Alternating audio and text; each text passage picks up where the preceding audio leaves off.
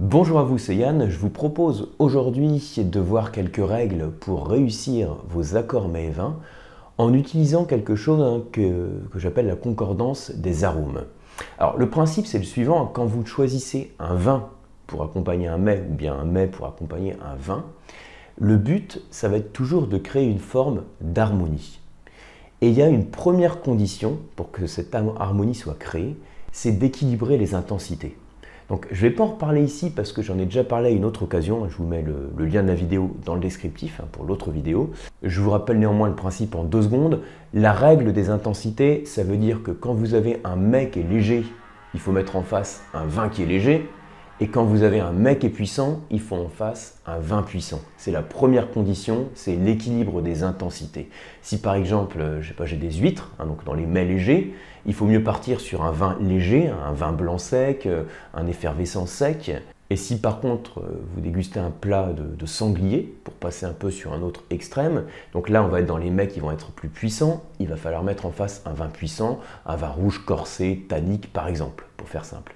Et ça veut dire simplement, pour bien comprendre la règle des intensités, si j'intervertis l'accord mets-vin, si je mets mon vin rouge tannique puissant en face des huîtres, ou mon vin blanc euh, sec, léger, en face du sanglier, on va voir qu'il y a soit le mets, soit le vin qui va écraser l'autre. Donc on n'aura pas d'harmonie. Ça, c'est la règle des intensités.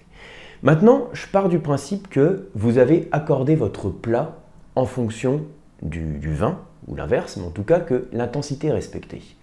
Une fois qu'on a fait ça, on peut aller plus loin en faisant en sorte de lier encore plus et de réussir encore mieux cet accord mets-vin en travaillant sur la concordance des arômes. Juste avant d'entrer dans le vif du sujet, hein, je vous rappelle que vous avez accès au kit du dégustateur. En fait, ce sont six ressources que je vous propose pour vous aider à mieux déguster, mieux décrypter le vin et mieux mémoriser les vins que vous dégustez. Voilà, donc c'est le premier lien en descriptif et je vous retrouve à l'intérieur. A tout de suite. Alors pour vous représenter ce que c'est la concordance des arômes, il faut s'imaginer que quand vous dégustez un plat, il y a toujours une certaine complexité, il n'y a pas qu'un arôme, il y a plusieurs arômes qui sont apportés par les ingrédients et par le mets principal. Et dans le vin, c'est pareil. Il y a certains arômes auxquels vous êtes plus sensibles, qui sont beaucoup plus marqués, d'autres plus discrets, hein, mais il y a toujours beaucoup d'arômes. Donc je le représente de la manière suivante. Alors je le fais de manière imagée pour que ce soit clair. En fait ici j'écris arôme mais et les petits trucs que j'ai représentés ici, hein, les petites bulles, on va dire, c'est un truc imagé, hein. c'est pour représenter les arômes. Et en gros, plus ils sont gros, plus c'est l'arôme dominant du mets. Et je peux faire exactement le même jeu avec le vin. Donc pour le vin, euh, de la même manière, vous voyez, je mets arôme du vin et j'ai des petits cercles qui représentent les différents arômes. Alors il peut en avoir une dizaine, une trentaine, il peut en avoir trois, quatre en fonction de la complexité du vin et qui sont de tailles différentes en fonction de leur euh, dominance, on va dire, dans les, arômes que vous percevez. Et le fait de créer une concordance entre les arômes, c'est d'avoir un accord du, enfin d'accord, un arôme du mets et un accord du vin qui vont se lier, qui vont se marier, qui vont s'accorder. On crée ce genre de représentation. Le mets et le vin ont deux arômes qui vont pouvoir se marier. Et ce que je voudrais euh, vous montrer ici, c'est de quelle manière on peut avoir ces deux arômes qui vont se marier. Et en fait, il y a deux grandes approches, hein, deux grands principes pour permettre la concordance des arômes entre le mets et le vin. Le premier principe, je vous l'ai mis ici, hein, alors avant de vous dire ça, d'abord peut-être je vais euh, juste revenir un peu sur cette petite représentation là, les deux mets. Parfois, les arômes du mets et les arômes du vin se marient franchement bien. Et parfois, ils se marient assez bien et parfois il se marie pas du tout. On pourrait s'amuser à faire une échelle de la concordance des arômes pour définir l'accord mets-vin. Donc je vous le représente comme ça. Ici, alors c'est tout simple. Hein. Ici en fait, on voit un axe, j'écris accord. Bon, j'écris pas bien, mais c'est écrit accord. Ici, l'accord il est pas simple, c'est compliqué. Là, l'accord il est envisageable, hein, c'est jouable, ça se marie, ça va. Et là, l'accord est top. C'est un accord évident. Et là, ici, il est compliqué parce que les deux arômes sont complètement opposés, en tout cas, on n'arrive pas à les lier entre eux. Ici, effectivement, on a un, enfin deux, accords, deux arômes, pardon. Ici, on a un arôme du mets et un arôme du vin qui peuvent se marier, et là, qui s'accordent franchement.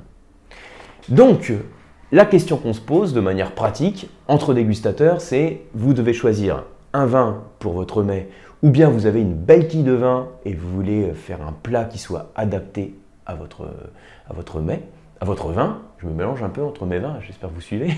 Donc dans tous les cas, on veut réussir l'accord mets vin. Comment on procède? Retenez qu'il y a deux facteurs. Vous avez soit on va prendre des arômes qui sont identiques entre le vin et le mets, c'est la première approche, les arômes identiques, hein, ce qui rend en fait la concordance évidente. Soit les arômes sont identiques, soit on va avoir des arômes complémentaires. Alors, dans le cas des arômes identiques, je vous mets en fond d'écran un petit exemple comme ça de petite liste d'arômes types. Ce sont un peu des types d'arômes que l'on peut avoir dans le vin.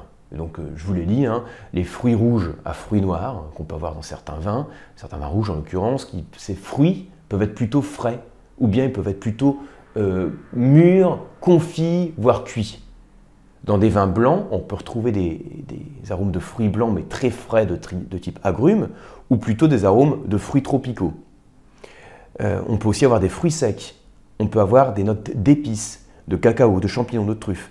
Et à chaque fois, en fait, dans ces arômes que je vous cite, hein, dans ces types d'arômes que je vous cite euh, dans des vins, on peut avoir franchement le même arôme dans le mets.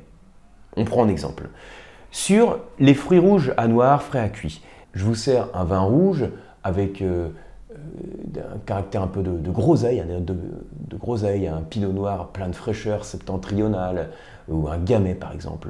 On pourrait partir sur un mets dans lequel on a ce type d'arôme. Par exemple, un rôti de porc aux groseilles. Euh, ou bien si je pars sur un, un vin du Bordelais, un Cabernet Sauvignon du Bordelais avec des notes de cassis assez marquées, dans ce cas-là, on peut rechercher aussi un mets dans lequel on a une sauce cassis. Hein, par exemple, un magret de canard à la sauce cassis euh, pour retrouver cette identité des arômes. C'est-à-dire que si j'ai un magret de canard à la sauce cassis, si je pars sur un vin du Bordelais, sur un Cabernet Sauvignon, où on a en termes d'intensité quelque chose qui est équilibré, et que si j'ai une sauce cassis dans mon magret de canard, je vais avoir une concordance des arômes si dans mon Cabernet Sauvignon, j'ai aussi cet arôme de cassis. Quand je parle des fruits blancs, d'agrumes, imaginez un vin blanc qui va développer ses notes de, pamplemousse, euh, un chenin, euh, un sauvignon par exemple. Je vais partir, je sais avec un filet de sol euh, au pamplemousse, ou, bien un autre filet de poisson avec une sauce citron hein, au four par exemple, et vous allez avoir cette concordance parce qu'on a des arômes identiques. D'autres exemples, sur les fruits tropicaux, euh, si je pars sur un, riz euh, sauté aux crevettes et à l'ananas, hein, c'est le côté ananas que je retrouve dans mon vin, euh, ou bien, toujours pour rester un peu sur les poissons, un curry de poisson à l'ananas, là je vais pouvoir jouer avec le caractère ananas. Si je prends un Gewürztraminer avec des notes caractéristiques de litchi, un poulet caramélisé au litchi, là on a un lien avec ces arômes identiques. Pour les fruits secs, je peux avoir un vin rouge qui développe ces, notes hein, de fruits secs, euh, un vin méditerranéen, euh, pas forcément avec de l'évolution, mais en tout cas sur le gras, sur l'onctuosité, sur l'alcool, euh, où je peux partir, je sais pas, sur une souris d'agneau aux fruits secs avec des, un peu de pruneaux, je sais pas, d'abricots, de figues, hein, pour avoir ce caractère fruité et sec que j'ai dans le vin initial. Puis après, on peut jouer aussi sur les épices, hein. le poivre par exemple.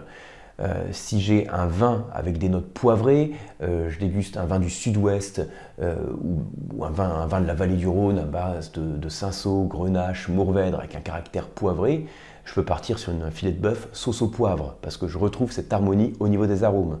un vin qui révèle des notes de cacao, hein, je pense par exemple, bah, par exemple sur des, grenaches, sur des mourvèdres méditerranéens, je peux partir euh, sur euh, un plat qui est élaboré à partir d'une sauce au, cacao, pardon, un filet mignon sauce au cacao, ou bien carrément un dessert chocolat. Donc dans ce cas-là, il faut faire attention parce que le dessert chocolat, on apporte du sucre. Donc là, sur la règle des intensités, on monte vraiment en haut de l'échelle des intensités et il faut un vin qui soit suffisamment puissant. Spontanément, sur les accords classiques, on va partir par exemple sur un vin doux naturel, un Banyuls, un Mori ou un Porto hein, pour l'exemple type. Euh, d'un vin parce qu'il a du sucre résiduel, il vient équilibrer l'amertume du chocolat, du cacao, mais en plus on peut aussi avoir ces notes de cacao pour faire une harmonie avec une concordance avec les arômes dits identiques. Et puis après, ça peut être, je sais pas, des notes de, champignons, de truffes, des notes d'évolution, où on part sur un, plat, une escalope de dinde euh, sauce aux truffes, pour avoir cette similitude. Hein. on a vraiment des arômes dits identiques. Voilà, arômes identiques. Et au-delà des arômes euh, identiques, on peut avoir des arômes complémentaires. Arômes complémentaires, ça veut dire que ce n'est pas exactement les mêmes arômes, mais ceci dit, le mets et le vin ont un arôme qui va bien ensemble. Et là, je définis pour marier en fait un arôme du mets et un arôme du vin, je définis ce que j'appelle un liant. Alors, pareil, hein, c'est un terme qui vous parle ou pas, mais en fait, c'est, si vous voulez, un fil conducteur, j'aurais pu dire. Le liant, le fil conducteur entre les deux arômes, ça peut être sur la thématique de la fraîcheur. Par exemple, ça peut être un cépage sauvignon avec, euh, qui se marie avec la menthe. Faut reprendre l'exemple de François Chartier, hein, euh, sommelier-chercheur. Euh, ça peut être aussi ce que j'ai mis ici, hein, le côté jaune. Alors le côté jaune, c'est le caractère du vin jaune, hein, les notes de sautolon, qui vont bien se marier avec le curry, par exemple. ce que j'ai mis, le caractère brûlé, pensez à des mets qui développent aussi ces notes un peu euh, de torréfaction, de brûlé, hein, typiquement des, grillades par exemple, ou ce côté un petit peu euh, grillé qu'on va retrouver aussi dans les vins qu'on subit un élevage en fût de chêne. Donc si vous voulez, derrière ce côté, ce liant du brûlé, il y a finalement le côté grillé et le côté boisé qui sont proches, hein, puisque dans le boisé, dans le fût neuf, on va brûler l'intérieur du fût, d'où le caractère fumé et grillé. Et après, dans l'autre lien, j'ai mis l'évolution. Donc l'évolution, c'est tout ce qui comprend les notes liées au, euh, tertiaire, hein, donc aux champignons, au sous-bois, à l'humus pour les vins, mais aussi des notes de fruits secs, euh, d'amandes, donc c'est une grande catégorie dans l'évolution. Et on constate que quand on a un mets qui est dans ce, fil conducteur de l'évolution, donc prenons un exemple euh, qui développe des notes de champignons, si j'ai un vin qu'à des arômes liés à l'évolution, par exemple des notes de cuir, on va avoir une harmonie qui va se faire parce qu'on a des arômes qui sont complémentaires. Ce pas les mêmes arômes, mais ils sont complémentaires parce qu'on a une forme de liant, de fil conducteur qui est autour de l'évolution. Donc voilà quelques exemples euh, pour aller plus loin sur la construction d'un accord mets-vin, plus loin que la simple règle des intensités, en prenant en compte la concordance des arômes. Donc ce qu'il faut que vous reteniez, c'est qu'à chaque fois que vous construisez un accord mets-vin, une fois que vous avez pris en compte l'intensité des, mets et des vins, la règle des intensités, pensez en termes d'arômes. Quels sont les arômes qui existent dans mon mets, les arômes qui existent dans le vin, et de quelle manière je peux faire en sorte de les lier entre eux? Ils peuvent se lier logiquement et facilement, simplement quand ils sont identiques, mais aussi quand on a une complémentarité qui est faite par un liant. Et j'ai cité quelques exemples hein, de liants de fil conducteur comme la fraîcheur, comme l'évolution, comme le caractère jaune, le brûlé par exemple, on pourrait en trouver d'autres. Voilà, en tout cas j'espère que ces quelques repères vous parlent et vont vous aider à faire vos accords mes-vins. Si c'est le cas, merci de liker la vidéo, de la partager et de vous abonner à la chaîne. Et pour ma part, je vous retrouve hein, sur les cours d'onologie et les certifications sur le site lecoam.eu et sur la box pour se former au vin qui est les masterclass de dégustation. Merci et à bientôt.